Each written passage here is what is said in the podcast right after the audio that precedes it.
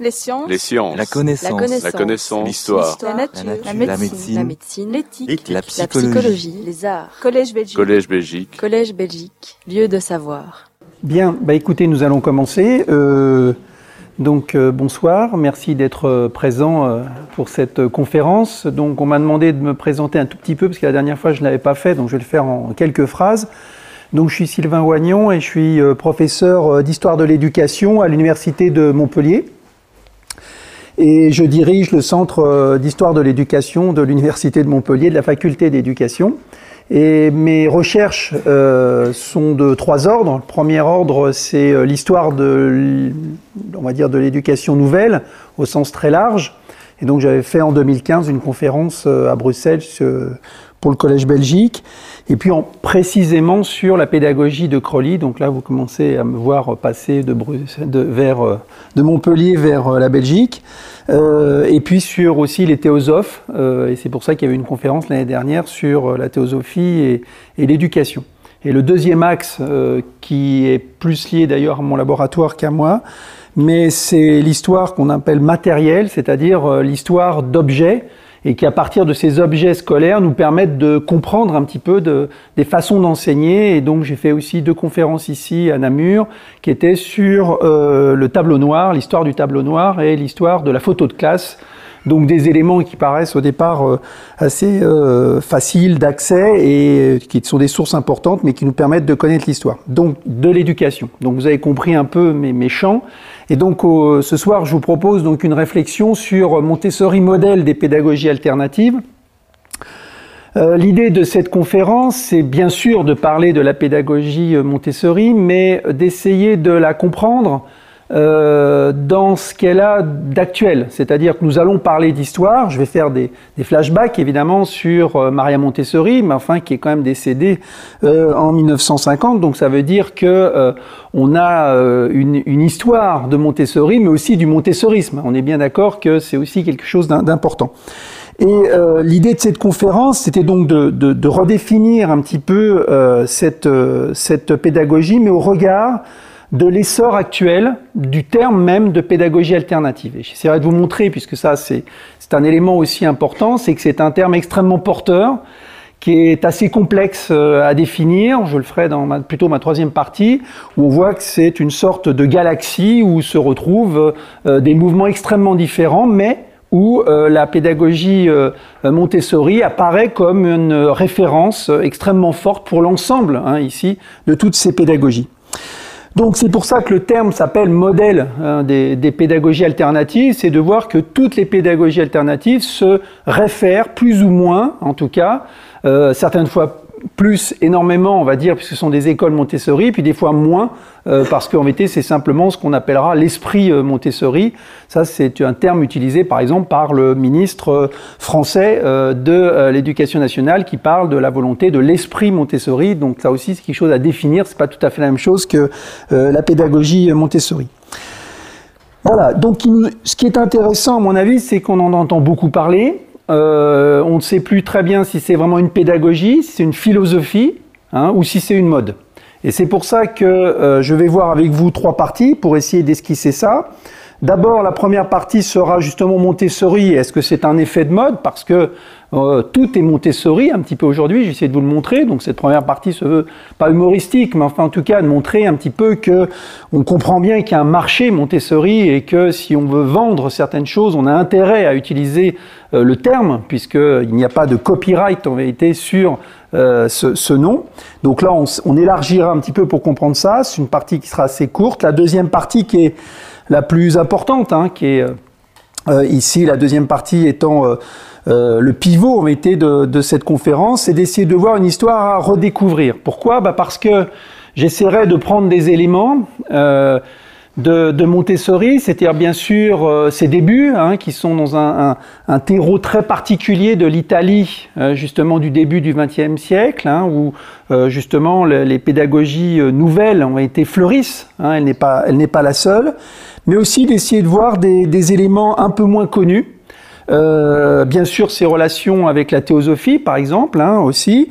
Cette question qui est souvent sous-jacente hein, aussi sur euh, le fascisme et sa, sa lenteur, en vérité, on va dire comme ça, pour euh, face euh, au régime fasciste à, à déceler véritablement l'incompatibilité de sa pédagogie avec celle du fascisme. Elle mettra quand même beaucoup de temps, donc c'est un élément que nous essaierons de voir, mais aussi des éléments extrêmement forts sur la diffusion de cette pédagogie, puisque Maria Montessori a justement très bien compris dès le départ que pour diffuser euh, ici sa pédagogie du point de vue mondial, puisqu'aujourd'hui euh, cette pédagogie se retrouve dans plus de 20 000 écoles dans l'ensemble hein, des, continents, donc ce qui est extrêmement fort, euh, mais se retrouve avec euh, des centres de formation ici pour euh, justement faire connaître et, structurer cette euh, pédagogie. Donc ici, ce sera des éléments en tout cas d'éclairage, mais qui normalement devraient nous permettre ici de reprendre un petit peu les éléments de ce qu'est cette pédagogie au regard aussi de sa construction.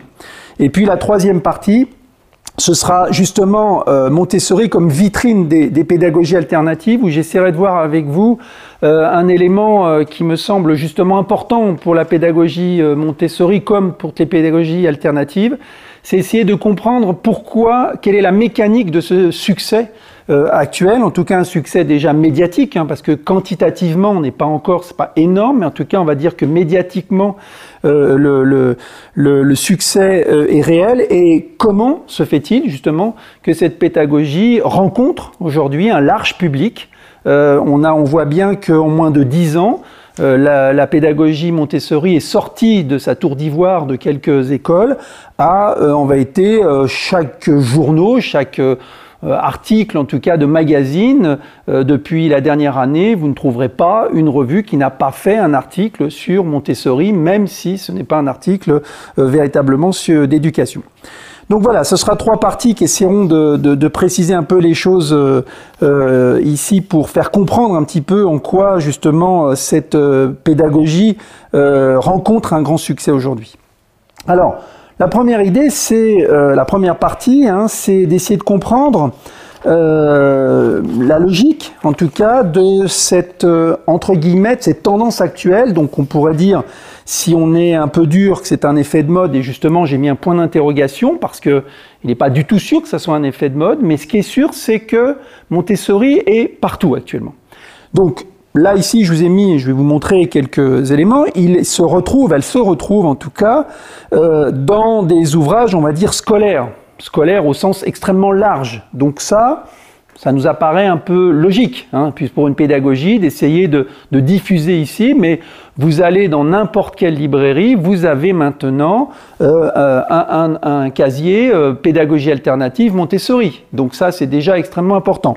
Là, je vous ai mis un ouvrage, j'allais dire que c'est normal pour une pédagogie de diffuser un petit peu certaines informations, même si, si vous lisez un, petit peu ce qui est marqué, c'est pour ça que j'ai pris celui-là qui est assez récent, c'est qu'on voit les conseils pour aménager sa maison Montessori, les petits rituels du quotidien pour révéler son potentiel, etc. Et là, on a quelque chose d'assez intéressant, c'est que immédiatement on parle d'une pédagogie qui s'adresse non pas simplement à l'école, mais qui s'adresse aussi à la maison. Et ça, euh, c'est un élément aussi intéressant, c'est que un des succès justement de Montessori, c'est qu'on parle Montessori éducation, on parle pas scolarisation, alors que la plupart des pédagogies restent fortement liées à l'école.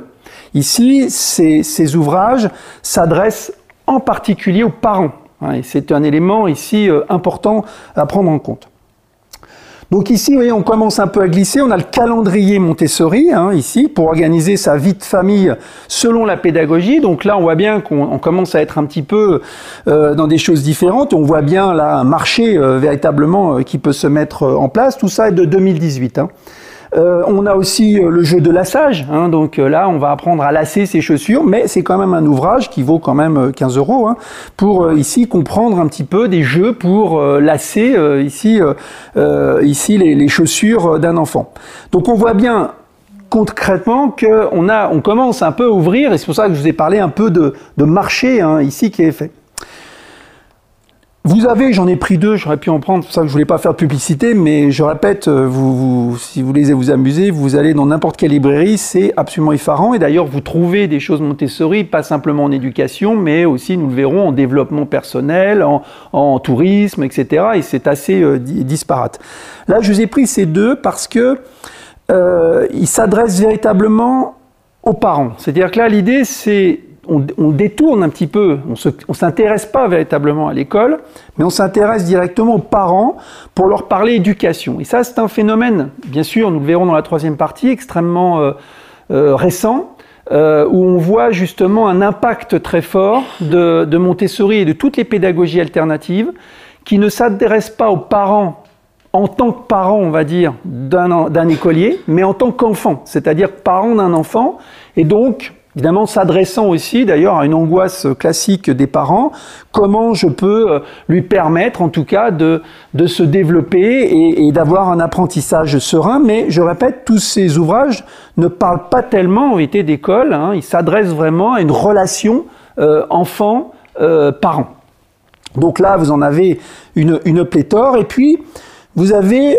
une série de sites. Alors là, si vous cherchez Montessori, là, je l'ai fait, je me suis arrêté un moment, mais vous avez plein de sites faits ou des blogs qui sont faits par des parents qui là vous sentez que là on ne sait plus trop ce qu'est Montessori, mais en tout cas le terme est utilisé à chaque fois. Et là vous avez celui-là qui est assez euh, euh, classique, un Montessori à la maison, cinq trucs pour débuter, puis vous apercevez que euh, débuter c'est déjà parler à son enfant, dialoguer avec lui, ce qui est quand même pas mal à la base, hein, en tout cas de toute façon. Mais ça fait Montessori on va dire là-dessus. Je, passe, il y a un site qui est assez intéressant parce que c'est un site qui a été euh, euh, comment dirais-je, très médiatisé par un ouvrage qui s'appelle donc Cool Parents euh, Make Happy Kids. Et donc c'est euh, devenu en été un livre, et puis c'est un best-seller euh, ici important qui a plus de 200 000 euh, ventes, mais qui a fait aussi un site où là vous avez quelque chose d'assez intéressant, c'est que là tout est Montessori. Vous cherchez la vie du matin au soir, vous toussez Montessori, euh, euh, vous mangez Montessori, et là euh, j'ai pris deux exemples pour montrer, c'est que vous avez la chambre en Montessori, et ça d'ailleurs ça se retrouve partout, où vous avez une discussion. Je vous épargne quand même ce qui est marqué, c'est-à-dire qu'effectivement il ne faut pas qu'il y ait de, de, des coins, il ne faut pas que l'enfant se cogne, mais ça c'est un peu partout quand même, on a beau dire, et donc mettre des éléments ici qui qui prennent en compte, en réalité, là on voit bien qu'on est plus sur un label Montessori plus qu'une pédagogie euh, ici Montessori. Vous avez des éléments parce que, par exemple, un des plus importants, c'est les lits Montessori. Et vous le trouvez d'ailleurs euh, à Bricot, vous le trouvez en France à Castorama, où il y a marqué lit Montessori. En ce sont des lits en réalité euh, bas, pour que les enfants puissent aller directement dans le lit. Là, vous voyez que je suis pas sûr que Maria Montessori, alors il y a pourtant marqué que c'est inspiré de la pédagogie Montessori, mais là, quand même, euh, ça va assez loin. Donc c'est pour vous montrer un peu, et là je, je, le fais, je répète un peu euh, de façon humoristique, mais c'est un signe intéressant. C'est-à-dire qu'on voit bien que là, on a des entreprises qui ont compris que si on disait Montessori, il y a un parent qui pouvait regarder, et puis en gros, bon, bah, il a un lit qui est par terre, hein, bon, point final, hein, mais, en tout cas, ça, ça lui donne aussi un impact et ça légitime certaines choses.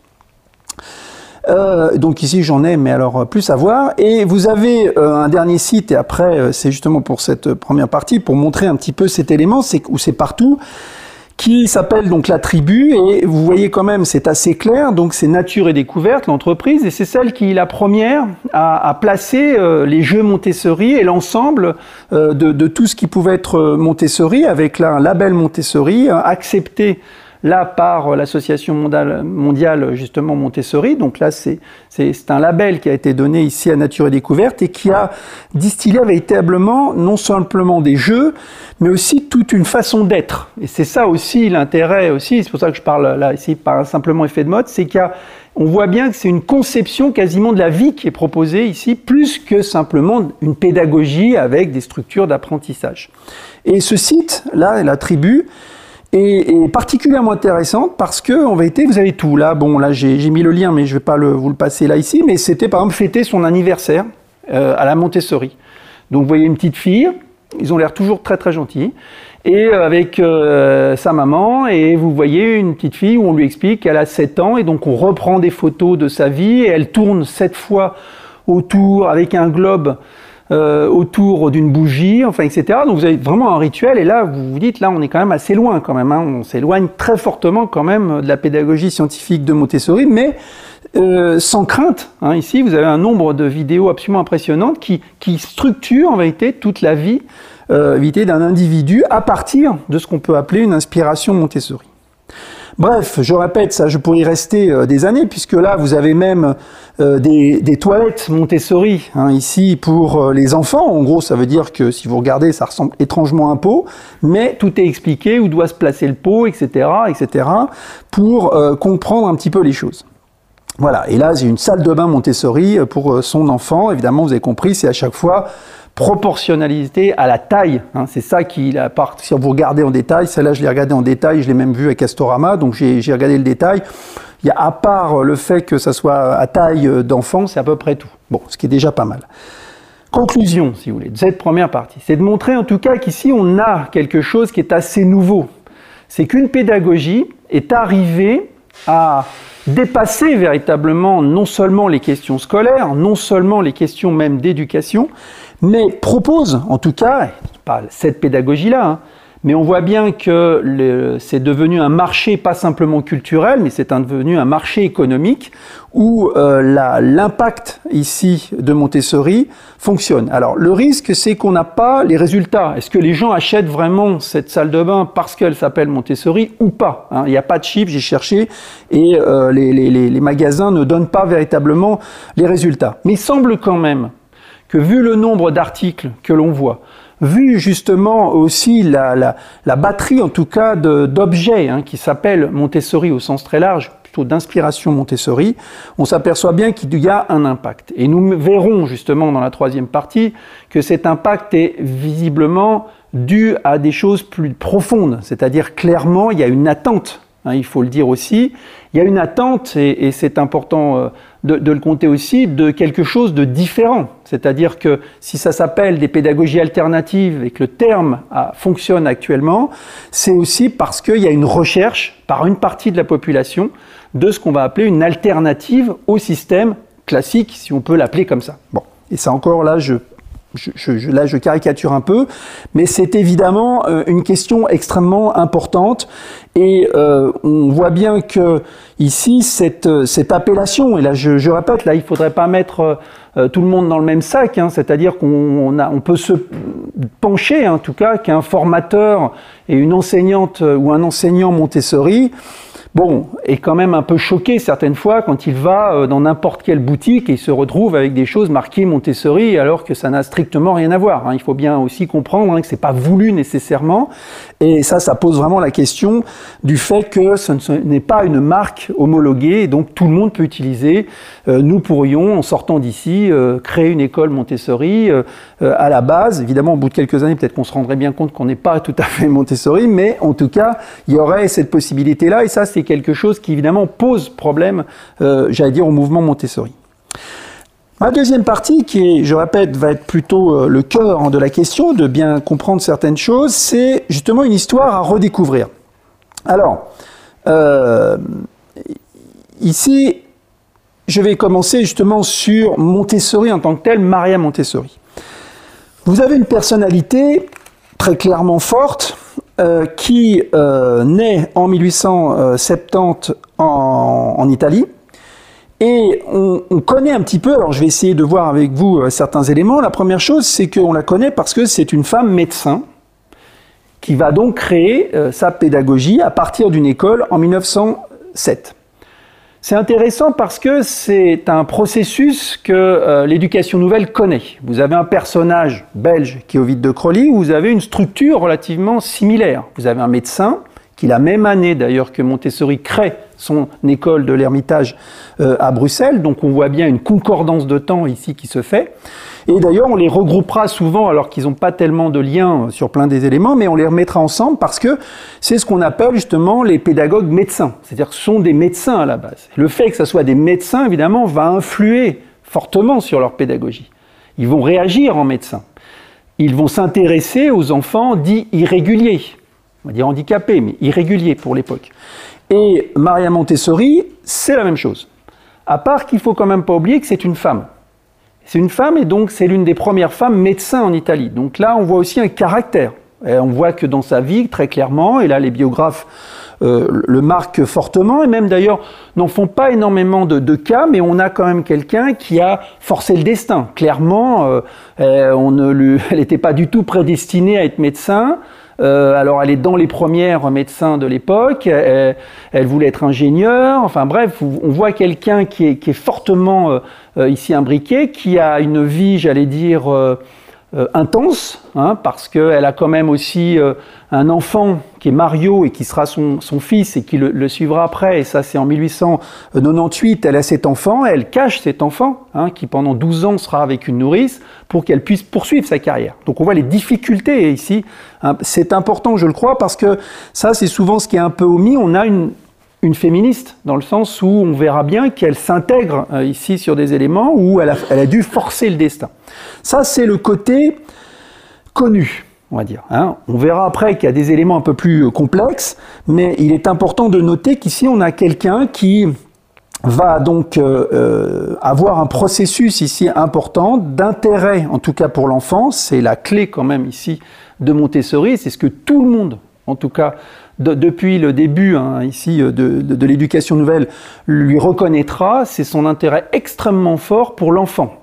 Et j'appuie un petit peu, là je fais une allusion parce que j'arriverai dans ma troisième partie, c'est que c'est justement sa caractéristique, c'est-à-dire se centrer sur l'enfant alors que la plupart des pédagogues s'intéressent à l'enfant, mais le replacent assez souvent dans un processus plus large. Alors qu'elle, c'est vraiment l'idée d'une éducation aussi individuelle. Et vous voyez pourquoi aujourd'hui, hein, il y a quelque chose qui intéresse aussi un parent. C'est-à-dire que là, on s'intéresse à mon enfant. Et ça, c'est vrai qu'elle va appuyer ici ce genre de choses. Euh, elle ne pensera pas évidemment ce qui se passe un siècle plus tard, mais c'est vraiment quelque chose d'un impact extrêmement fort. Ensuite, elle, est membre, entre guillemets en tout cas, de ce qu'on appelle justement la nébuleuse de l'éducation nouvelle. Alors qu'est-ce que c'est? Là, c'est un élément euh, assez fondamental. Ce sont donc, j'ai dit euh, Ovid de Crowley, on aura plus tard euh, Célestin Freinet du côté français, mais on a aussi Rudolf Steiner. On a tous ces pédagogues qui, à partir de 1921, structurent, en tout cas dans une ligue internationale de l'éducation ici nouvelle, avec des points communs. Ils ont tous ces points communs. Et nous allons voir que justement, assez rapidement, dans ces points communs, d'abord, c'est cette primauté qui est donnée à l'éducation euh, ici par rapport euh, justement à, on va dire, la scolarisation ou en tout cas à la somme des savoirs. Hein. Cette idée, c'est d'abord ce qui les intéresse, c'est comment éduquer quelqu'un et euh, de le changer, en tout cas, en tout cas de créer quelqu'un de différent, pas simplement par des savoirs, mais un comportement ici différent et qui ne peut être exposé simplement par l'école, c'est une éducation par la vie, pour la vie, dira de Crowley, mais on voit bien que cette volonté d'être quelque chose d'intégral, c'est-à-dire on s'intéresse à l'individu, pas simplement par son intellect, mais on s'intéresse aussi à l'individu par son mental, sont, la plupart sont psychologues, et aussi du côté euh, manuel et corporel. Donc c'est ce qui s'appelle l'éducation intégrale. Et donc ici c'est un point qui se retrouve hein, ici chez tous ces pédagogues. Deuxième élément, c'est justement de voir que l'enfant est à la fois un être singulier, c'est-à-dire qu'il a sa caractéristique, mais c'est aussi un être social.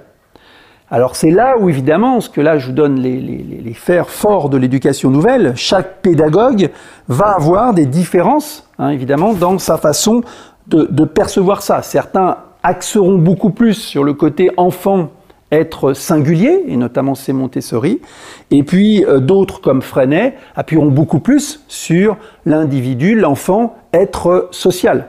Mais tous s'intéressent à bien comprendre cet élément. Troisième euh, caractéristique, c'est euh, de centrer l'éducation sur l'enfant et non plus sur le maître.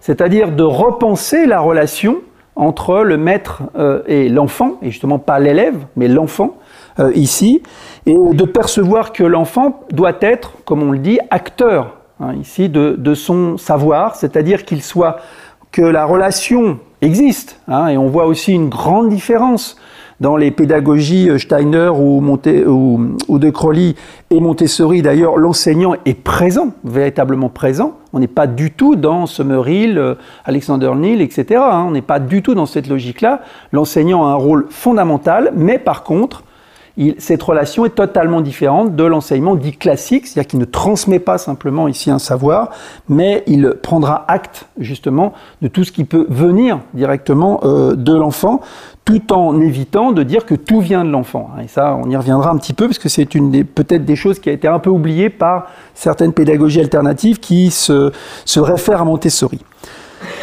Autre élément, c'est l'autonomie, c'est-à-dire cette volonté Hein, qui va avec, hein, c'est assez lié, c'est-à-dire d'autonomie, de développer l'autonomie de l'individu, son autonomie sa responsabilité. Là, on voit bien que Montessori appuie beaucoup sur l'autonomie. C'est fait par toi-même, hein, justement, c'est sa, devise ici pour l'enfant, c'est-à-dire de tout faire pour qu'il soit autonome, le plus autonome possible, jusqu'à euh, justement sa, vie euh, d'adulte. Et puis, euh, dernier élément euh, ici qui, qui, va avec, hein, qui, qui, est compris en tout cas dans, dans cet ensemble, c'est aussi qu'on doit créer un, espèce de lien, en tout cas, entre l'enfant et son milieu. C'est-à-dire que l'environnement de l'enfant doit être pris en compte et donc on doit créer une atmosphère propice à, à ces apprentissages. Là, clairement, Montessori est celle qui va le plus loin. C'est-à-dire que pour elle, l'atmosphère de la classe est quelque chose d'assez fondamental. C'est-à-dire que c'est ça qui va être la clé pour un apprentissage réussi. Tous les autres pédagogues d'éducation nouvelle le pensent aussi, mais on va dire moins travailler cette notion et notamment moins travailler la notion de matériel didactique, puisque nous verrons que le matériel pédagogique, et c'est pas hasard non plus que vous avez des jeux Montessori, enfin plein d'objets, parce que c'est la caractéristique aussi de cette pédagogie d'avoir une pléthore hein, de, d'objets, d'objets, ce que certains le reprochent d'ailleurs, relativement chers. Donc ici, ça nous montre bien que Montessori fait partie euh, de cette grande famille, entre guillemets, euh, euh, de l'éducation nouvelle, avec de, fortes différences. Mais elle aussi un peu à part. C'est-à-dire que là, je vais aller assez vite, mais dans l'histoire de la pédagogie, des pédagogies d'éducation nouvelle, elle est présente au congrès qui se retrouve à peu près tous les deux ans, mais la plupart du temps, elle est quand même un peu en retrait. C'est-à-dire qu'elle ne, ne veut pas être simplement pliée à l'éducation nouvelle. Tout ce que je viens de dire, elle y participe, elle est d'accord en tout cas sur l'ensemble, mais elle a ses propres caractéristiques. Et ça, c'est aussi ce qui fait la force de cette pédagogie, c'est euh, d'avoir son propre réseau, hein, euh, ici, de développement, qui n'est pas simplement euh, le réseau des congrès qui se retrouvent tous les deux ans. Alors, quelles sont ces caractéristiques? Je vous ai déjà cité un petit peu. Hein. elle met l'accent véritablement sur l'enfant. Et quand on dit l'enfant, ici, c'est un ensemble extrêmement fort, hein. c'est-à-dire d'abord de respect de l'enfant. Tous ses ouvrages, ça aussi, c'est sa force, c'est qu'elle écrit beaucoup. Et dans ses ouvrages, elle théorise justement cet élément de respect de l'enfant, c'est-à-dire tous les éléments qui sont pris, et donc là, elle ne s'adresse pas simplement aux enseignants, elle s'intéresse aussi aux parents, et c'est là où aussi on voit quelque chose de, de fort, c'est cette notion de respect. Le statut de l'enfant, son premier ouvrage, enfin son l'ouvrage après celui qui s'appelle euh, Pédagogie scientifique, qui est le plus important euh, puisqu'il théorise véritablement sa, méthode, mais s'appelle l'enfant, hein, et ça veut bien dire ce que ça veut dire, hein, c'est-à-dire pour elle, on est dans le siècle de l'enfant, et, ici c'est un statut, c'est ça qui va révolutionner véritablement euh, la société. Et le deuxième chose, c'est qu'elle met beaucoup en avant la lutte contre ce qu'elle appelle l'esclavage de l'enfant. Et là, vous avez des passages extrêmement forts sur sans anachronisme, s'appellerait la domination adulte. Et là, j'utilise ce terme parce que beaucoup de pédagogies alternatives, euh, notamment ceux qui prônent par exemple l'éducation à domicile, euh, parle de cette euh, dictature hein, des parents. Hein. Il y a quelque chose qui va extrêmement fort de ce côté-là. Elle, elle parle quand même d'une lutte contre l'esclavage de l'enfant, mais elle n'entend pas esclavage comme esclave. Elle veut dire que dans les sociétés européennes du début du XXe siècle, finalement, l'enfant est vu pas simplement comme un objet, ça c'est le respect, mais aussi vu euh, comme quelqu'un qui euh, va servir euh, dans le travail, mais qui n'est pas pris en compte hein, en tant que tel. Et notamment les parents avec ce droit sur, de vie et de mort hein, sur, eux. Ça, c'est une caractéristique forte hein, de cette pédagogie. Deuxième chose, c'est cette ambiance, justement, et d'un environnement adapté. La plupart de ces ouvrages et le premier qui s'appelle justement Pédagogie scientifique, qu'elle écrit dès 1908-1909, euh, qui sort en 1909, donc deux ans après avoir créé son école. C'est là où, là aussi, hein, euh, Maria Montessori, quelqu'un d'assez particulier, parce qu'elle n'a pas enseigné énormément. Hein. Si on regarde ici, c'est un médecin, elle a vu, elle a regardé, et puis hop, immédiatement elle a son école, deux ans après, toc, tout de suite, elle théorise. Ce que les autres n'ont pas fait. De Crowley n'a pas écrit un livre euh, structuré ici. C'est sa disciple Amélie Ahmed, mais c'est pas lui. Donc ici, cette notion d'ambiance et de matériel et d'environnement adapté, se fait par la notion de mobilier. C'est souvent ce qu'on connaît d'ailleurs de Montessori. C'est souvent ce qu'on place. On dit voilà, c'est une pédagogue qui a mis en avant, puisqu'elle s'est intéressée au tout petit, un mobilier adapté ici. C'est pas la première. Hein, c'est pas la première. Dès le 19e, ça se fait euh, dans euh, les salles d'asile en France, ça se fait euh, ici aussi en Belgique. Donc on voit bien que beaucoup de pédagogues, et notamment ce qu'on appelait les pépinières d'enfants ici, les jardinières d'enfants, s'intéressaient à ça, cette idée d'avoir un mobilier adapté à la taille. Mais elle, elle va le théoriser. Et ça, c'est quelque chose toujours qui est extrêmement fort. Vous voyez, l'idée, c'est que elle prend, elle diffuse quand même. Et ça, c'est quand même, on peut pas euh, nier ce genre de choses. Deuxième chose, c'est la notion d'activité de matériel pédagogique. C'est-à-dire que là, elle va structurer sa, sa pédagogie autour de quelque chose qui va être reproché par les autres pédagogues, c'est que ces apprentissages sont, sont avancent étape par étape par une série d'objets, hein, de jeux, on va dire comme ça pour aller vite, mais pas que de jeux. Hein. C'est pas si drôle que ça, hein, justement, euh, euh, si, on, si, on, regarde, et c'est un ensemble extrêmement complexe. Vous voyez le reproche qui est fait par certains, notamment par Freinet très fortement, mais aussi par De Crowley, c'est que, un, ce matériel souvent est assez abstrait, ça c'est un reproche, et puis aussi que quand on a commencé à utiliser ce matériel, on est obligé de continuer. C'est-à-dire que là, l'enfant est quand même pris dans quelque chose, c'est-à-dire que c'est une structure extrêmement forte qui l'emmène et il n'est pas sûr que tous les enfants acceptent ou euh, euh, puissent en tout cas euh, suivre ce, matériel, qui est assez complexe, il faut le dire. Et puis, je répète, le coût. Et ça, j'y reviendrai parce que ça, c'est quelque chose qui est apparu très vite. C'est que autant cette pédagogie a beaucoup d'éléments où on n'a pas besoin beaucoup de moyens, autant le matériel, normalement, si on l'utilise, est extrêmement cher encore aujourd'hui. Autre élément caractéristique, c'est ce fameux fondement scientifique de l'éducation. Là aussi, c'est assez intéressant parce que on, a, on, a, on connaît, en tout cas entre guillemets, euh, Montessori parce que justement son ouvrage de 1908 qui s'appelle 1909 euh, de le fondement scientifique, euh, la pédagogie scientifique, excusez-moi, place justement une véritable importance à l'idée euh, de loi naturelle. Alors elle n'utilise pas ce terme et c'est là où il y a un vrai contresens, puisque il y a quelqu'un qui était à Namur il y a 3-4 jours et qui a fait euh, véritablement, on va dire, euh, salle pleine, hein, qui est Céline Alvarez et qui se veut d'inspiration ici montessorienne, tout en prenant ses distances sur certains éléments mais qui, donc, avec l'aide du, ministère, justement, euh, de, Wallonie euh, ici et Bruxelles euh, arrive à faire une formation hein, ici d'enseignante ici et d'enseignants sur cette base-là. Or son ouvrage s'appelle Les lois naturelles hein, et elle s'inspire ce, ce, genre de choses. Là ici, pourquoi? C'est vrai que Montessori parle du fondement scientifique, elle parle d'une science de l'observation. C'est-à-dire qu'elle parle justement de l'obsession que doit avoir l'enseignant d'observer tout ce qui se passe, d'observer euh, l'individu enfant, mais observer aussi sa façon euh, d'agir et observer évidemment son travail très fortement de ses apprentissages. Mais elle met aussi un élément qui contrecarre aussi cette idée euh, de, côté loi naturelle, qui est fausse hein, ici de ce côté-là, c'est la faculté d'imagination. Il faut aussi capter la faculté d'imagination d'un enfant on voit bien que tous ces pédagogues sont frappés, et c'est toujours quelque chose de frappant, c'est la créativité de l'enfant. D'où vient cette créativité? Et j'y viendrai tout à l'heure, évidemment, la recherche de savoir d'où vient cette créativité, pourquoi ça se fait, comment ça se fait, évidemment, est quelque chose d'assez magique.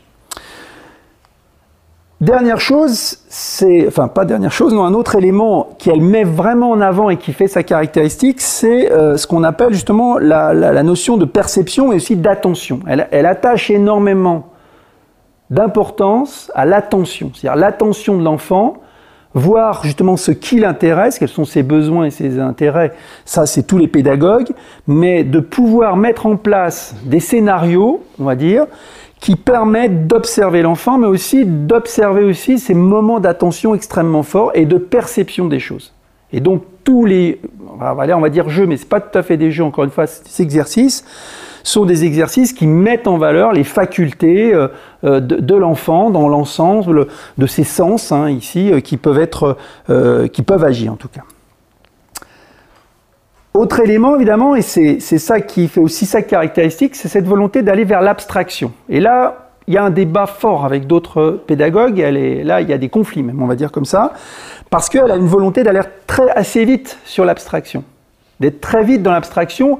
Et là, si on prend un exemple rapide, c'est justement De Crowley, les jeux de Crowley, puisque De Crowley fera énormément de jeux, euh, on s'aperçoit que ça n'a rien à voir. Et il lui reproche d'ailleurs d'avoir des jeux abstraits. Lui, il estime qu'un jeu doit être fait par l'enfant.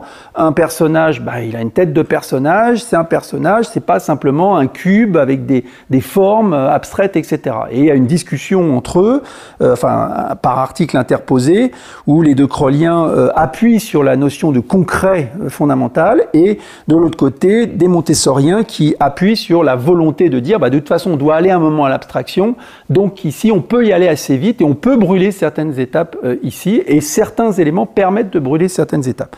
Il n'y a pas trop à prendre parti, c'est évidemment deux visions quand même euh, des apprentissages ici, et qui peut être euh, discuté en tout cas de part et d'autre hein, sur les avantages. Dernier élément, cette fois, c'est l'épanouissement par l'activité autonome. Clairement, ici, la notion qui est aussi souvent connue, le deuxième élément, on connaît le mobilier euh, à la taille, euh, on va dire, d'enfant, ça c'est la, première, souvent ce qu'on retient de, Montessori, puis cette notion d'esprit absorbant, ça c'est l'autre élément qu'elle met aussi beaucoup en avant. Euh, on voit bien ce que ça veut dire, hein. mais c'est aussi intéressant parce que elle le détaille énormément. C'est pas simplement un enfant va pouvoir capter énormément de choses et va pouvoir aussi pas digérer, parce que ça c'est pas joli, mais enfin en tout cas, à pouvoir transformer en tout cas tout ce qui se passe. Mais il y a aussi chez elle toujours la notion de responsabilité. C'est-à-dire qu'on voit bien que autonomie ne va qu'avec responsabilité. Ça aussi, c'est souvent embêtant, c'est qu'entre guillemets, c'est que vous avez notamment les sites euh, euh, que j'ai regardés, ils s'intéressent beaucoup à ce terme qui, qui a un impact, j'allais dire, très fort d'esprit absorbant, ou est ce que ça veut dire, mais oublie quand même que derrière, il y a aussi la notion de responsabilité, et ça, le, pour elle, justement dans ces ouvrages, c'est la même chose. Ça fait partie des deux pièces d'une, enfin les deux faces d'une même pièce. Hein. On ne peut pas d'un côté euh, prendre en compte cette idée, euh, bah, l'enfant on le laisse comme ça ici, puis il va, capter, voilà, il va capter. Hein. Et puis de l'autre côté, ne pas responsabiliser, notamment euh, par une, une, relation différente avec l'enseignant. Voilà. Des écoles qui s'appellent aujourd'hui les écoles démocratiques et qui se développent assez vite euh, en, France, même si ce sont des tout petits groupes, hein, c'est des groupes qui sont de 5-6, c'est le terme d'école est peut-être mal approprié, utilisent beaucoup ce terme-là en estimant justement que les apprentissages informels sont extrêmement forts et donc de toute façon on va capter, l'enfant va prendre plein d'éléments, etc. Le problème c'est qu'à côté, il y a une discussion euh, clairement euh, ici qui est à prendre en compte, c'est qu'ils prennent beaucoup moins en compte cette notion de responsabilité. Et évidemment, ça, euh, sur le long terme, il faudra bien voir ce que ça fait, parce que on voit bien que tous les enfants ne, prennent pas de la même façon, évidemment, et, ensuite on restructure ce genre de choses. Et souvent là, je pense qu'il y a une réflexion qui, qui reste à faire. Euh, ici, c'est un exemple justement, vous voyez, de, de ce qui n'est pas un jeu, quoi. C'est-à-dire qu'en gros, ici, ce, cet élément qui est assez complexe, mais qui lui permet de voir avec des cordes, il y a des couleurs, il y a des sensations, mais vous voyez que d'entrée de jeu, on voit pas très très bien ce qui va se passer. C'est pour montrer un petit peu, hein, c'est un matériel extrêmement important, hein, qui coûte quand même euh, des centaines d'euros à chaque fois, euh, voire des milliers d'euros si on a la structure complète, mais qui vous montre ici que tout ce que je vous ai dit là sur les, caractéristiques, bien bien sûr, dans ces ouvrages, c'est pour ça que c'est pas une conférence didactique du tout, hein, c'est une conférence euh, ici de connaissances sur ici Montessori et, historique, mais on voit bien ici que derrière, elle, a su mettre en œuvre l'ensemble, c'est-à-dire tous ces ouvrages, c'est pas simplement de la philosophie, c'est-à-dire que c'est derrière, concrètement, précisément, tout un ensemble de batteries, d'exercices et d'ensembles qui sont donnés, et vous avez une multiplication comme ça de, travaux qui sont donnés. Si je continue, et c'est là j'ai commencé à faire des allusions, c'est que tout ce qu'elle a préparé, annoncé, euh, écrit et pensé se fait dans un terreau très particulier qui est le terreau de l'Italie du début du XXe siècle. Là, je pense que vous connaissez moins ces deux sœurs. Pourtant, les sœurs Agazzi sont celles qui, très clairement, ont été une des racines fortes hein, ici pour euh, Montessori, c'est-à-dire que ce sont deux sœurs d'une école de l'école primaire, d'école maternelle, euh, l'équivalent d'une école maternelle, et qui se sont intéressées à des enfants extrêmement pauvres. Et en gros, elles ont mis pas mal d'éléments que l'on retrouve chez Montessori. Et d'ailleurs, c'est une vraie discussion historiographique, c'est qu'on se rend compte que Montessori les a n'en parle jamais. Voilà. Mais on sait très bien qu'elle le connaissait. Donc on a ici, euh, les historiens ont mis en avant que, évidemment, euh, bah, euh, Montessori, puis surtout ses disciples, ont un peu re-raconté un petit peu l'histoire, et ont fait que les, les Casa des Bambini, c'était elles qui les avaient créées, mais on s'aperçoit que les sœurs Ayazzi, bah, elles avaient fait aussi la même chose. Hein, donc elles avaient déjà pensé énormément de choses. Donc on les trouve, hein, elles, existent, et dans l'histoire de l'éducation italienne, elles sont importantes. Ce qu'il y a, c'est qu'il n'y a pas qu'elles. Hein, il y a à peu près une dizaine d'enseignements enseignants euh, ici qui, se, qui se retrouvent et qui, au début du XXe siècle, vont en Italie faire que l'Italie est un terreau extrêmement intéressant pour l'éducation nouvelle, quelque chose de peu connu parce que ce sont des, des enseignants qui, entre guillemets, travaillent, mais ils n'écrivent pas. Donc souvent, on a peu de traces et on a retrouvé quand même beaucoup d'éléments euh, euh, après coup qui font que euh, tous ces gens ont permis aussi hein, que Montessori se retrouve. Elle se retrouve pas hors sol. Elle n'est pas là par hasard. C'est-à-dire qu'elle elle vit, elle subit et elle, connaît hein, ici tous ces éléments. Et là, vous avez un élément extrêmement important parce que ces pédagogues vont souvent, et là j'en viens à quelque chose d'un peu différent évidemment, c'est que l'Italie va être touchée par le fascisme à partir de 1922. Or là, on a quelque chose qui est aussi un peu euh, délicat du point de vue historique, qui est une critique classique, hein, si on veut attaquer euh, le mouvement Montessori, et c'est euh, les, détracteurs hein, du mouvement Montessori n'hésitent pas à ce genre de choses, c'est de marquer la collusion hein, qu'a eu pendant quelques années Montessori avec le fascisme. Là, je ne vais pas développer, mais très clairement, Montessori arrive en tout cas à, comprendre en tout cas la nouvelle période, c'est-à-dire pour elle un avantage extrêmement fort, et Mussolini lui propose d'ailleurs, euh, de diffuser sa pédagogie dans toute l'Italie. Et elle ne va pas avoir de contradiction au fait que justement nous sommes dans une société fasciste. Et c'est clair que là, on a un moment d'attente très difficile, hein. on peut toujours dire, on remet dans le contexte, etc., c'est pas tout à fait pareil, mais tous les pédagogues que euh, d'éducation nouvelle, et notamment là je pense à Mauricio euh, Salvoni, qui est un, important avec les, les sœurs euh, Agazzi, ah bah eux, ils ont tout de suite bloqué sur le fait qu'un régime fasciste ne leur permettait pas de développer ce genre de choses. Et évidemment, dans l'histoire de l'éducation italienne, Montessori est restée parce qu'effectivement, elle a été aussi l'une des seules à, profiter, hein, entre guillemets, ici, des premières années du fascisme. Alors, il ne faut pas appuyer énormément de choses, mais vous avez eu dernièrement un, film hein, qui était justement, euh, qui s'appelait justement École Révolution sur les années 1919-1939, et dedans vous avez un passage où on voit une école Montessori, et dedans on voit une enfant qui écrit quand même Mussolini euh, euh, aime beaucoup les enfants, et donc on voit bien que là on a, on a des choses, on voit bien qu'effectivement elle est intégrée hein, dans le système italien fasciste. C'est évidemment toujours délicat. Hein. Il faut bien voir que dans, quand on reprend du point de vue historique, euh, c'est évident qu'il y a eu des moments d'attente. Il est évident aussi qu'à un moment, elle commence à comprendre qu'elle ne peut pas diffuser ses idées au sein du régime fasciste. Une cassure se fait véritablement à partir de 1930 et elle doit quitter l'Italie puisque ces écoles sont interdites même par le régime fasciste à partir de 1934. Donc on a après une rupture hein, qui s'est faite. Donc voilà, je pense que c'est un élément aussi qui est important parce que à redécouvrir cette histoire, il est évident qu'aujourd'hui, on sent bien que le mouvement Montessori dit, bah oui, mais enfin attendez, ça date un moment, etc. Vous pouvez pas lier aujourd'hui avec, etc. Mais ça montre aussi, et moi j'en parlerai un petit peu dans la troisième partie, c'est que justement, euh, le côté délicat, c'est que la pédagogie Montessori peut se faire dans des sociétés qui ne sont pas nécessairement démocratiques. Et ça, ça ne se fait pas dans toutes les pédagogies nouvelles.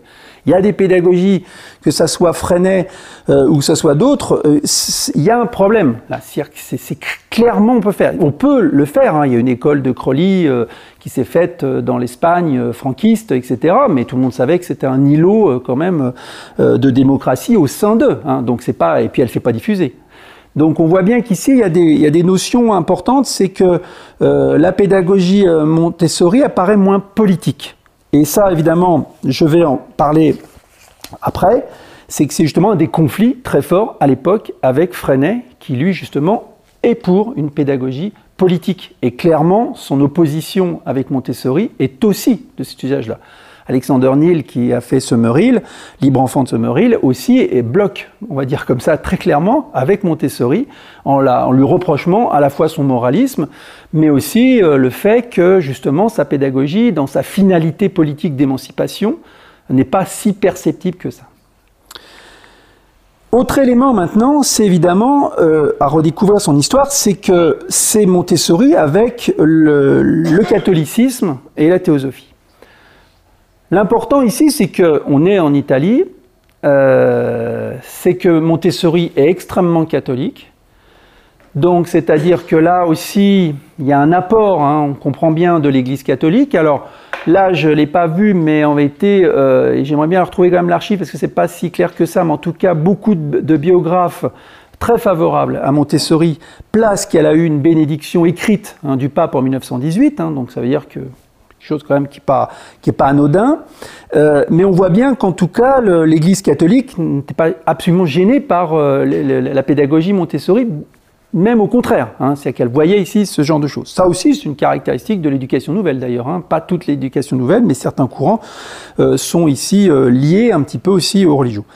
Donc là, on a ce catholicisme. Par contre, ce qui est plus intéressant, à mon avis, c'est que Montessori, là aussi, vous avez une forte personnalité. Quand on dit une forte personnalité, c'est quelqu'un qui a des convictions fortes. Donc certes, elle est catholique, mais elle s'intéresse quand même à beaucoup de choses, et notamment à la théosophie.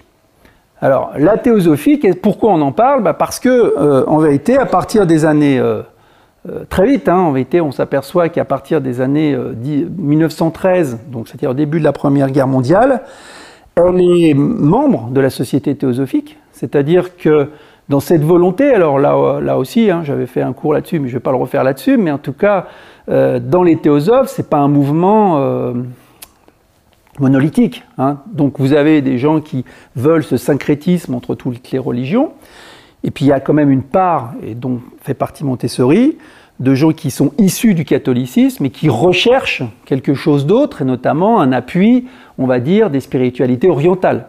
Euh, Montessori pratique la méditation, euh, elle, est très intéressée par le bouddhisme, etc. Donc on voit bien un glissement hein, ici très fortement qui se fait. Euh, cette notion est importante parce que justement les théosophes ont été, les réseaux théosophes sont extrêmement forts dans l'éducation nouvelle. C'est eux qui vont structurer la, la, Ligue internationale de l'éducation nouvelle. Et ils vont voir dans la pédagogie Montessori, comme dans la pédagogie Steiner, puisque Steiner est aussi théosophe, mais lui, il y a on va voir un petit peu une difficulté euh, pour le mouvement théosophe. Mais en tout cas, avec Montessori, ils vont tout de suite voir dans cette pédagogie ce qu'ils attendent en vérité du point de vue éducatif. Et donc on se rend compte que la diffusion, le développement très rapide de la, pédagogie Montessori à partir de 1911, c'est-à-dire que ça va très vite hein, quand même, hein, jusqu'à 1929, est faite dans les réseaux théosophes. C'est-à-dire qu'ils appuient ce genre de choses, ils ont des écoles et dedans ils pratiquent euh, euh, le montessorisme. Et vous avez d'ailleurs un lien complet entre ceux qui dirigent les réseaux théosophiques, notamment en Angleterre, et euh, les, les, réseaux montessoriens. Alors je dis Steiner parce que Steiner est un théosophe, c'était même le secrétaire général euh, de la Société allemande de théosophie, mais euh, il y a une division au sein du mouvement théosophe en partir de 1913, donc il ouvre lui vers ce qui s'appellera l'anthroposophie, et donc les théosophes ne le respectent plus en tant que tel, puisqu'il a fait une scission, et donc la pédagogie Montessori se retrouve euh, ici être celle qui est adoubée, entre guillemets, par les théosophes. Alors ça peut paraître un peu ésotérique tout ça, mais on s'aperçoit qu'à l'époque, jusqu'en 1929, ce sont des réseaux de personnalités extrêmement fortes, qui ont beaucoup d'influence, qui sont souvent des milieux aristocratiques ou bourgeois, euh, mais qui diffusent justement cet intérêt. Hein. Et ça aussi, ça participe euh, un petit peu à ce qu'entre guillemets on a appelé un peu l'élitisme, hein, un petit peu montessorien. C'est-à-dire qu'évidemment, c'est des, parents euh, qui, euh, ici c'est un reproche hein, qu'on fait encore aujourd'hui, hein. si on veut attaquer Montessori, on dit, bah, regardez le patron de Google, d'Amazon, ils sont tous sortis de Montessori. Bon, c'est un peu plus compliqué que ça, mais enfin on voit bien que c'est l'élément, en tout cas, qui est souvent de critique, est donné là-dessus, à une résonance historique qui existe. Hein, très clairement, sa diffusion au départ a été faite euh, dans des milieux qui euh, étaient des milieux entre guillemets aristocratiques. Donc là aussi, sans, développer euh, fortement, on voit bien que c'est plus complexe. Vous voyez, hein, j'essaye de montrer. Hein, le but, c'est que là, on était parti de choses un peu simples, et puis maintenant, on s'aperçoit que c'est un peu plus compliqué, en tout cas, dans, cette notion de diffusion. Et si on poursuit justement, là, c'est cette discussion qui passe sur la religion en tant que telle, mais justement, c'est du point de vue politique. Ce que je vous ai dit tout à l'heure, c'est Freinet. Freinet, il y a tout de suite quelque chose. Alors Freinet est un peu plus jeune, hein, donc le, conflit va se voir à partir de 1930, mais notamment au congrès, qui c'est le congrès de Nice en 1932. Là, il y a un clash. Il y a un clash véritable entre euh, euh, Freinet et Montessori, parce que Freinet, justement, lui reproche euh, trois éléments. Le premier élément qu'il lui reproche, justement, c'est son moralisme trouve que justement c'est une pédagogie qui, l'air de rien, quand on voit tous ces apprentissages, ben, il, donne un, effet en tout cas euh, très moral, très moralisateur. C'est pas entièrement faux, mais sinon ça peut, encore une fois, on peut discuter les choses, mais c'est vrai que quand on voit euh, on flirte certaines fois avec des choses un peu philosophiques dans les ouvrages de Montessori et elle a tendance un petit peu à donner, je vais dire dans une ambiance un peu catholique, euh, euh, ici, les bonnes actions qu'on doit avoir dans, sa, journée. Ça, c'est freiné pour lui, c'est quelque chose qui, ne va pas. Le deuxième élément ici qui reproche très fortement ici à Montessori, c'est justement tout ce matériel de luxe. Il dit justement, la, phrase exacte, justement, je cherche, c'est euh, euh, des fanfreluches rococo euh, ici, ou du matériel de luxe, et surtout de créer des singes savants. C'est-à-dire de dire finalement, quand on voit un montessorien, bah voilà, évidemment, il sait tout, etc. c'est un ensemble. Bon, alors, c'est des critiques dures, hein, toujours, un classique, hein, mais, mais qui quand même nous montre un petit peu cette, cette logique ici hein, qui est donnée. Et le troisième élément qui va un peu avec, c'est le côté artificiel, qui, qui est un peu lié à l'abstraction, mais il reproche justement à Montessori par rapport aux autres, c'est que tous les autres pédagogues ont tendance à dire que la classe, c'est un pis-aller, mais il faut mieux aller dehors. Chez Montessori, moins. C'est-à-dire qu'on fait beaucoup d'exercices, on fait beaucoup d'éléments, on reste un peu entre soi, etc. Et que pour lui, justement, il y a un côté artificiel. Bon, on est bien d'accord que tous ces arguments pourraient être balayés. Hein. Moi, ce qui m'intéresse ici, c'est surtout de voir que, justement, tout ça, ça nous montre une nébuleuse, ça nous montre des éléments, ça nous montre des discussions hein, qui se font entre ces pédagogues et qui mériteraient euh, ici une véritable discussion. Dernier élément de cette deuxième partie, justement, c'est cette diffusion. Comment cette diffusion s'est faite à l'époque même de Montessori? Parce que vous voyez que c'est assez complexe tout ça. Hein. On voit bien que c'est quand même euh, ça. On crée une école, certes, on peut le faire, ça on va dire entre guillemets, mais diffuser, c'est une autre paire de manches. Or, on s'aperçoit que ça, c'est ce qu'a réussi Montessori par rapport à l'ensemble de tous les pédagogues hein, jusqu'à aujourd'hui, très clairement. Alors, évidemment, c'est facile l'histoire parce qu'on regarde a posteriori, donc c'est facile de dire, euh, bon, ben voilà, il ça a dû être ça, etc. Ça n'a pas dû être si simple comme ça. Mais ce qui est sûr, c'est que, je vous l'ai dit déjà, elle a théorisé très vite. Très très vite, deux ans après la création de son école, vous avez deux tomes qui vont sortir de la pédagogie scientifique. C'est lourd, pédagogie scientifique. Hein. C'est pas euh, euh, comment dire, c'est pas euh, rapport de stage de mon école où j'ai créé mon école, etc. Hein. Non, non, c'est carrément euh, transformation complète, pédagogie scientifique. C'est-à-dire que là, euh, j'annonce quelque chose de, théoriquement extrêmement fort. Hein. Donc là, on voit bien sa force. Et ça, c'est le médecin qui est un peu parle là-dessus. Hein. C'est-à-dire qu'elle est vraiment, elle, arrive à exprimer ce genre de choses. Et elle va faire ça tout au long de sa vie. C'est-à-dire que vraiment, vous avez des ouvrages qui d'ailleurs sont, reproduits aujourd'hui, et certains sont euh, justement euh, assez peu lisible, mais certains sont lisibles. Quand on lit L'Enfant, par exemple, L'Enfant, qui, est un de ses ouvrages, à mon avis, assez intéressant parce que justement on voit sa philosophie hein, ici. C'est un livre qui, le premier chapitre, vous donne beaucoup d'éléments ici de sa philosophie de vie. Elle donne carrément, voilà, voilà ce que je pense, et là où on voit un peu évidemment son moralisme, etc. Mais, mais, mais elle l'assume hein, ici. Et donc on a quelqu'un qui va structurer sa pensée par des écrits. Ça c'est important parce que qui dit écrit dit possibilité de transposer. On est d'accord que On ne passe pas à l'oral. Donc ici, c'est un élément important. Deuxième élément qu'elle va tout de suite percevoir, c'est qu'il lui faut un réseau. Ce n'est pas négatif, mais il lui faut un réseau. Et donc elle va avoir très vite, on va pas appeler ça des disciples, mais des enseignantes puisqu'elle va finalement pas diriger l'école hein, dont on parle hein, ici. Elle, supervisera, et ça sera justement une grande organisatrice de ce genre de choses. Elle va, elle va multiplier les conférences jusqu'à la fin de sa vie de façon incroyable. Elle passe partout. le nombre de conférences qu'elle a fait, c'est assez spectaculaire. Et donc ça, c'est un élément fort, c'est qu'il faut diffuser, entre guillemets, la bonne parole. C'est-à-dire qu'il faut préciser à certains, donc elle va le faire à son premier cercle, qui eux-mêmes vont faire des lieux de formation.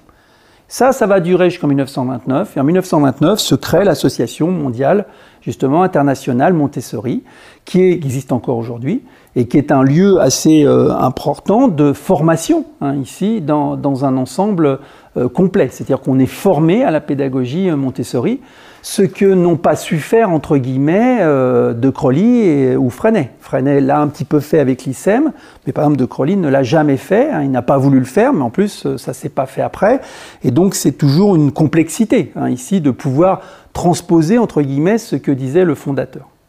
Et donc là, avec Montessori, on a ça. Alors ça ne veut pas dire, parce que là, ce n'est pas le but de la conférence, ça ne veut pas dire qu'aujourd'hui, ce qui est fait, c'est comme Montessori. Montessori, Montessorisme, c'est pas tout à fait la même chose. Hein. C'est-à-dire qu'on voit bien que, bon, une fois qu'elle est décédée, mais non seulement on a énormément de conférences, donc d'écrits de sa part, non seulement elle va aller sur les cinq continents pour préciser sa pensée, donc tous ces textes sont extrêmement forts. Et ça, c'est un élément euh, ici, à mon avis, clé pour comprendre un peu cette diffusion. Ensuite, il y a, même s'il ne faut pas le surévaluer, mais enfin qui existe, je vous l'ai dit tout à l'heure, ce sont ces réseaux théosophiques qui, je répète, aujourd'hui apparaissent un peu quand même euh, très très marqués euh, historiquement, mais qui sont très forts à l'époque. Et c'est pour ça qu'on la retrouve très vite en Australie, aux États-Unis, enfin dans tous les, pays anglo-saxons, parce que les mouvements théosophes sont très euh, influents jusqu'aux années 30 ici, et elle saura en profiter entre guillemets, et elle sera structurée ici dans chaque pays une association nationale Montessori qui se mettra en place avec euh, un comité qui sera chargé un petit peu de, valider en tout cas quelqu'un qui est formé euh, à la pédagogie, sans faire de copyright quelque part, mais quand même euh, en, précisant les choses. Donc ça, c'est des éléments de, diffusion ici extrêmement forts et, qui sont évidemment à prendre en compte par rapport à, à ses collègues. Euh, voilà, ça c'est ce que je cherchais. Ça c'est donc justement si l'association l'AMI, qui est l'association internationale, et leur site justement rappelle hein, ici toute l'importance. Et quand vous allez, c'est là que vous comprenez le réseau des 20 000 écoles estampillées, hein, estampillées euh, Montessori, parce que je répète, il y en a beaucoup qui s'inspirent, ou de classes, mais eux, ils parlent que des écoles hein, ici qui comprennent ce genre de choses.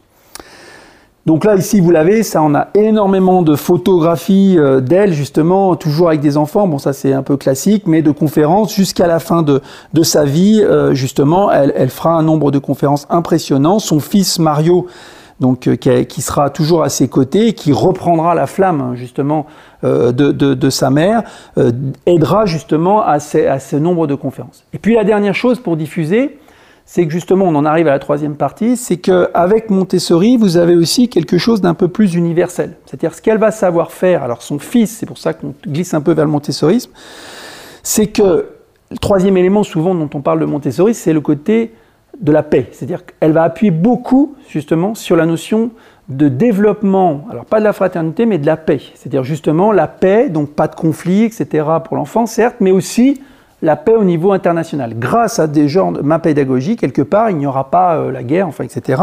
C'est plus compliqué que ça. Et ça, c'est ce que fera son, fils. Son fils va beaucoup appuyer là-dessus. Là, vous avez justement, il écrira lui des ouvrages à partir des écrits de sa mère, en essayant de, de rappeler un petit peu. Alors, c'est un peu compliqué, vous voyez, parce qu'il pioche un peu quelque part, mais il essaye de dire, voilà, elle a une pensée aussi pacifiste extrêmement forte il va appuyer beaucoup et, c'est pas quelque chose de faux. Hein. C'est-à-dire que euh, Gandhi ira en 1931 au congrès euh, Montessori et devant elle lui dira voilà tout ce qu'il lui doit. Euh, enfin, c'est quelque chose d'extrêmement fort. Hein. Je veux dire, tout, le monde ne peut pas dire comme ça que bon Gandhi est venu, etc. Donc on voit bien qu'il y a un impact extrêmement fort. Et là, on est sur quelque chose qui est plus simplement de l'éducation avec un apprentissage. Hein. Vous voyez qu'on ne parle pas là de lecture, euh, d'écriture et compter, hein. on parle vraiment d'une notion de créer un individu euh, différent. Donc tout ça, ça nous donne hein, évidemment des éléments euh, forts ici sur sa diffusion. Et donc j'en arrive à ma troisième partie, qui est ici la vitrine des pédagogies alternatives, qui va un petit peu éclairer, j'espère, un petit peu ce que j'ai dit jusqu'à présent. C'est justement comment se fait-il, quelle est la, mécanique du succès actuel hein, ici sur ces pédagogies alternatives. Alors, Là, il ne faut pas avoir peur de mon dessin, mais je vais vous le montrer. C'est euh, quelque chose qui vient d'être fait puisque euh, nous allons sortir un, ouvrage sur les pédagogies alternatives, mais françaises. Mais nous avons essayé de cartographier, hein, ici, quelque chose que je vais essayer de faire après euh, pour la Belgique francophone. C'est une sorte de galaxie où vous avez ici, alors je répète, là je ne vais pas m'amuser avec ça, mais c'est pour vous montrer la, la multiplication de ce qu'on appelle des pédagogies alternatives. C'est un espèce d'ensemble ici aujourd'hui où on se rend compte sous cette terminologie, parce qu'on n'appelait pas ça il y a de ça dix ans euh, pédagogie alternative, hein, vous avez écoles différentes, vous avez pédagogie active, etc. Maintenant, c'est un terme générique, très complexe, et donc nous avons voulu essayer de le comprendre. Ce que je vais vous montrer, parce que je répète, il y a des choses qui... C'est qu'il y a tout et rien dans ces pédagogies alternatives. Ça ne veut pas dire grand-chose quelque part. Alternative à quoi? On comprend que ça veut dire alternative euh, au système euh, classique ou au système public ou au système... Voilà, qu'est-ce que ça veut dire? On s'est rendu compte qu'il y avait quand même des choses différentes. Il y avait déjà un pôle qui ici, les courants historiques de l'éducation nouvelle. Ils appartiennent ici. Donc il y a De Crowley, euh, il y a Steiner, il y a Freinet et il y a Montessori. vous voyez que Montessori, on l'a mis là, je vais vous expliquer après pourquoi. On s'aperçoit que ici, ces courants d'éducation nouvelle, euh, historiques, on va dire, bah, ils ont leur propre réseau. Donc là, je répète, ça c'est français, donc c'est moins intéressant. Mais enfin, Freinet, par exemple, il y a le groupe français d'éducation nouvelle, il y a le groupe belge euh, d'éducation nouvelle, etc. Donc c'est des réseaux connus hein, ici qui se retrouvent. Euh, mais Montessori, elle a évidemment son association internationale, son association nationale et en même temps des lieux de formation. Donc ça, on est ici et on a un ensemble qui certaines fois touche à l'enseignement public, parce que Freinet, qui se retrouve aussi en Belgique, hein, c'est dans l'enseignement public. Donc c'est-à-dire que c'est des écoles, c'est pas des écoles, c'est des classes ici et des enseignants Freinet, mais qui prônent évidemment une éducation euh, nouvelle, c'est clair, mais ici au sein de l'éducation nationale. Puis vous avez un autre élément complètement euh, à part, et là je ne vais pas développer, mais qui sont des écoles traditionnalistes qui se développent aussi. Hein. On a des écoles religieuses, etc., qui prônent en disant qu'ils sont différents. Alors on est bien d'accord que ce n'est pas du tout la même logique et les mêmes finalités, mais enfin, c'est indéniablement que ça existe et que ça se développe. Et ça aussi, je pense que pour comprendre ce genre de choses, il faut le prendre en compte. Vous avez quelque chose que je n'ai absolument pas regardé là ici, euh, justement pour la Belgique, mais qui est vu parce que j'ai regardé, ça fonctionne aussi à partir de France, mais ça fonctionne sur la Belgique francophone, c'est des diffuseurs. C'est-à-dire qu'on s'aperçoit qu'il y a des sites, notamment il y en a un qui s'appelle le Printemps de l'éducation, un autre qui s'appelle le Festival de l'école de la vie, qui diffuse un nombre d'informations extrêmement fortes sur l'ensemble du, territoire, justement, et de toute la francophonie, et qui glisse. là, on a une espèce d'ensemble complet et tout est. Alors, vous avez ceux qui prônent euh, l'éducation à domicile, il y a du Montessori, il y a du De Crollier, enfin, vous avez un peu tout comme ça, et ça diffuse énormément. C'est important parce que ça veut dire que les gens, ils, connaissent. Je dire, Montessori, tout le monde, vous entendez partout, on peut demander. De Crowley, euh, oui, bon, d'accord, mais enfin, pas tant que ça. Euh, freiner un petit peu aussi, mais, mais voilà, ça va pas très très loin quand même. Hein. Bon, et ici, on sent bien que ça y est, c'est quelque chose qui est fortement diffusé. Et ici, et c'est là, ma troisième partie euh, était, à mon avis, là pour vous placer ce genre de choses, c'est que Montessori, là où c'est important, c'est que tout ça n'est pas Montessori. Mais on s'aperçoit que Montessori, c'est pour ça que vous la voyez assez proche ici, c'est qu'il y a trois éléments qui apparaissent aujourd'hui dans ces pédagogies alternatives comme un peu l'ADN. Premier élément, c'est on va prendre euh, ici par le bas, c'est les familles. On s'aperçoit qu'aujourd'hui, clairement, il y a une interrogation très forte des familles. C'est-à-dire qu'on voit bien que les parents, aujourd'hui, ceux qui ont un peu plus de moyens d'ailleurs, euh, ici commencent à penser un petit peu en se disant au fait comment je vais faire pour mes enfants, euh, est-ce que ça, ça va bien, etc. On, le sait, euh, ça a été analysé, il y a des stratégies parentales maintenant beaucoup plus fortes de contournement d'une école, d'éléments qui sont pris en compte et qui sont extrêmement forts. Or, on s'aperçoit qu'aujourd'hui, entre guillemets, Philippe Mérieux appelle le familialiste, c'est-à-dire justement de penser ici d'un seul coup une réflexion par rapport à la famille. C'est-à-dire la famille se dit qu'est-ce qui est le mieux pour notre enfant, voilà. Et puis de toute façon notre enfant il est singulier. Il est tout seul. D'ailleurs, est-ce qu'il n'est pas précoce? Si, il doit être surdoué. On va bien la vérifier, etc. Tout le monde, voilà. Et ça fait que ça fait un ensemble extrêmement où c'est centré sur l'enfant, où les familles se disent, bah oui, certes, je vais choisir mon école, d'accord, mais je vais même plus loin. C'est-à-dire que je vais même plus loin. Je vais réfléchir en tout cas à la façon d'éduquer, etc. D'où l'intérêt de ces ouvrages qui m'expliquent euh, comment je vais faire à la maison pour aménager ma maison. C'est-à-dire, aménager sa maison, c'est énorme. C'est-à-dire d'un seul coup, on aménage sa maison Montessori. Euh, oui, enfin bon, euh, l'enfant n'était qu'un acteur parmi d'autres de la famille. D'un seul coup, c'est centré autour de lui. C'est-à-dire qu'on va aménager la maison par rapport à lui quand même. Hein. Donc c'est quelque chose qui est quand même extrêmement fort. Donc vous voyez, l'autre élément aussi, c'est des familles qui peuvent aller, ça c'est le bout du bout, vers le refus d'école et euh, l'idée de, faire l'éducation à la maison. Bon, clairement, c'est quelques milliers de personnes. Donc même si ça augmente d'année en année, l'augmentation est quand même, ça fait du 0,2 euh, pour, pour euh, d'enfants hein, dans une classe d'âge. Donc c'est rien. Quantitativement, c'est rien. Par contre, médiatiquement, c'est assez fort. Pas un reportage qui montre, etc., ces gens, etc.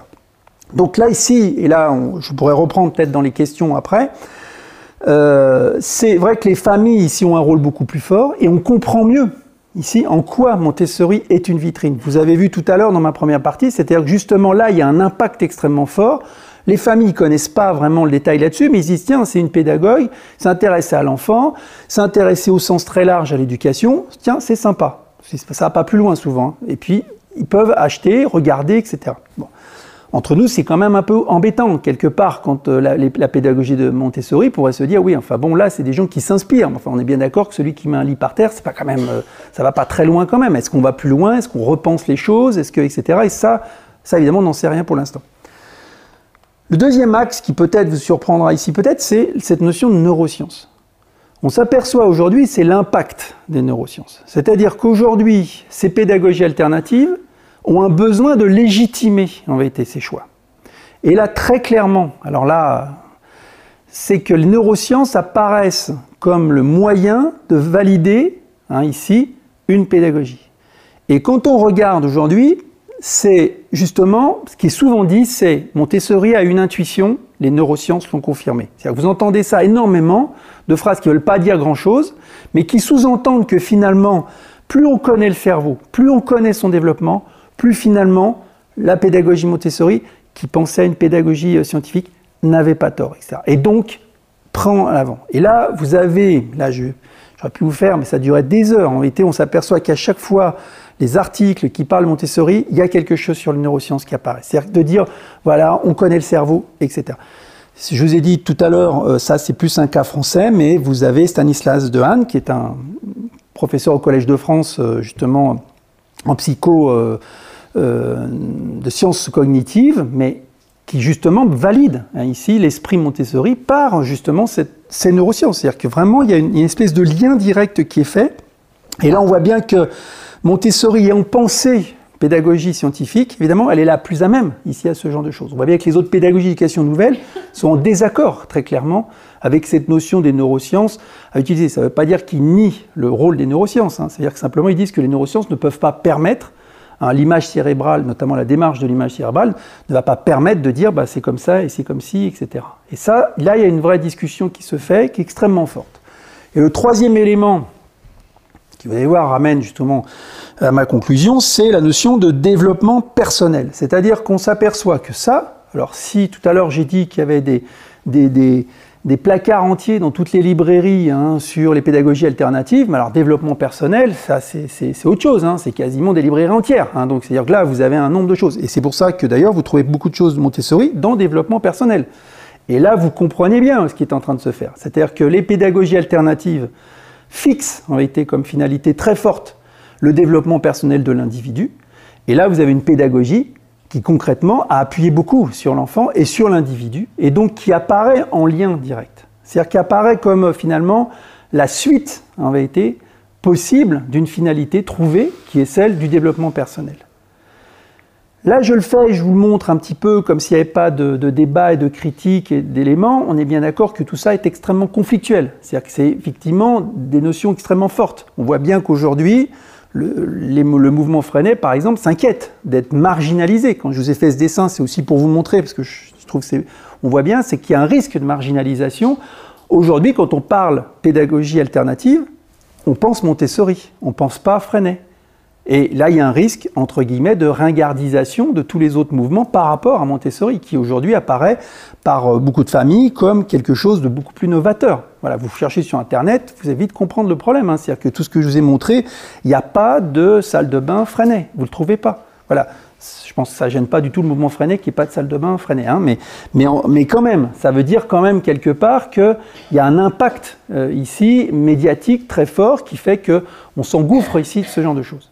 Vous voyez la difficulté, c'est pour ça que je voulais un peu finir euh, euh, là-dessus, parce que en vérité, avec Montessori, la difficulté, c'est qu'aujourd'hui, euh, il y a quand même des éléments structurants forts. C'est-à-dire qu'on sait que c'est une pédagogie. Donc une pédagogie, ça veut dire qu'il y a des, des, principes directeurs, ça veut dire qu'il y a des pratiques, ça veut dire qu'il y a une réalité de ce qui est fait. Il y a des écoles qui le pratiquent, hein, véritablement, avec des, enseignants formés, Montessori, etc. Puis vous avez à côté, justement, un ensemble d'éléments de gens qui se disent inspirés par. Bon, et vous savez que le risque d'être inspiré, hein, on est inspiré, mais bon, euh, voilà, est-ce qu'est-ce qu'on a compris vraiment? Est-ce qu'on a saisi certaines choses? Je vous parle pas de charlatan qui dirait bon moi je veux vendre euh, quelque chose et puis je sais que si mon sandwich s'appelle Montessori, j'en vendrai plus. Bon bah ok, d'accord, mais enfin on voit bien que c'est du charlatanisme. Par contre là non, il n'y a pas que du charlatanisme, il y a des gens qui visiblement, et notamment il faut penser aux parents. Je pense qu'il faut jamais jeter la pierre aux parents. Les parents, euh, je pense que là, ils veulent le bien de leurs enfants. Bon, le problème, c'est qu'ils ne savent pas toujours euh, ce que ça veut dire, hein, concrètement.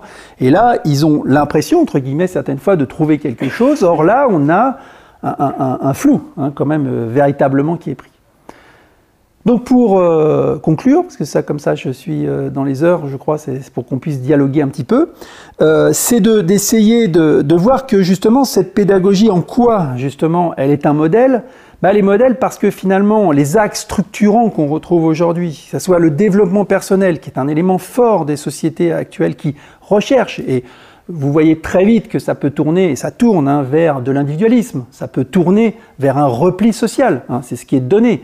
Euh, le, risque de beaucoup de, chercheurs actuellement qui s'inquiètent de ça. Disons, voilà, ce, risque ici du développement personnel en éducation, ça veut dire des écoles euh, avec euh, des complètement monoculturelles ou voilà, hein, qui se retrouvent entre soi et qui ne cherchent absolument pas le bien commun. Donc ça, c'est quelque chose d'extrêmement délicat à voir. Le deuxième élément, c'est, j'ai essayé de vous le montrer, c'est que la pédagogie euh, Montessori a ça qu'elle est assez forte, c'est que finalement on la retrouve dans tous les continents, on la retrouve sous tous les régimes, c'est-à-dire qu'on se rend compte qu'elle est relativement élastique C'est-à-dire qu'elle n'est pas en conflit direct d'entrée avec un type de gouvernement ou avec un type de, réflexion ou de, ou de courant de pensée. C'est à la fois une force, mais c'est évidemment quelque chose qui est un peu délicat parce qu'il nous amène à la dernière chose importante, c'est quelles sont les finalités. Et on voit bien que c'est une discussion actuellement très forte sur qu'est-ce qu'on veut finalement. Quand on dit quelle école on veut, ben, c'est quelle société on veut. Et on voit bien que ce développement ici euh, de, l'école, enfin de la pédagogie Montessori, est en vérité quelque chose d'assez complexe. Et vous sentez une certaine réticence, voire plus, hein, voire des, résistances fortes euh, de certains euh, chercheurs, de certains politiques là-dessus, parce que justement, en disant qu'est-ce qu'on qu qu'on veut véritablement avec ça? Est-ce que c'est une autre façon de penser l'éducation, et donc là, dans la lignée de l'éducation nouvelle, ou est-ce que c'est quelque chose d'autre qu'il faut absolument définir, si c'est un, repli euh, structuré, complet, etc., qui peut être euh, mis en avant? On voit bien qu'ici, actuellement, on est quand même à une croisée des chemins qui est perceptible parce qu'au sein même du mouvement Montessori, il y a des discussions.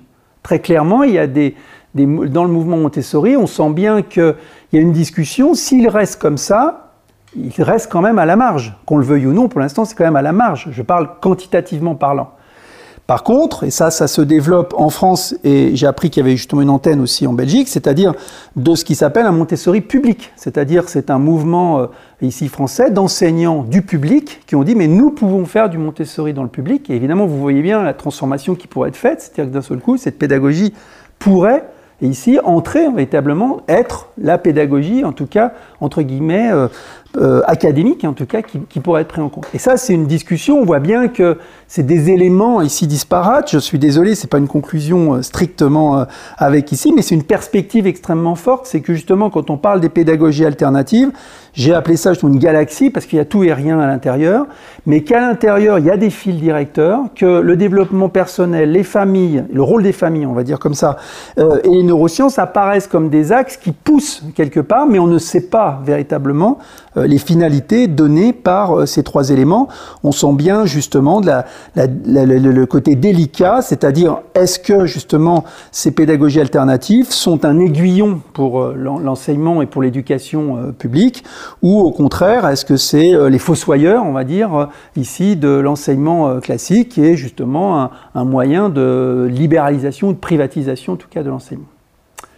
Voilà. Je vous remercie.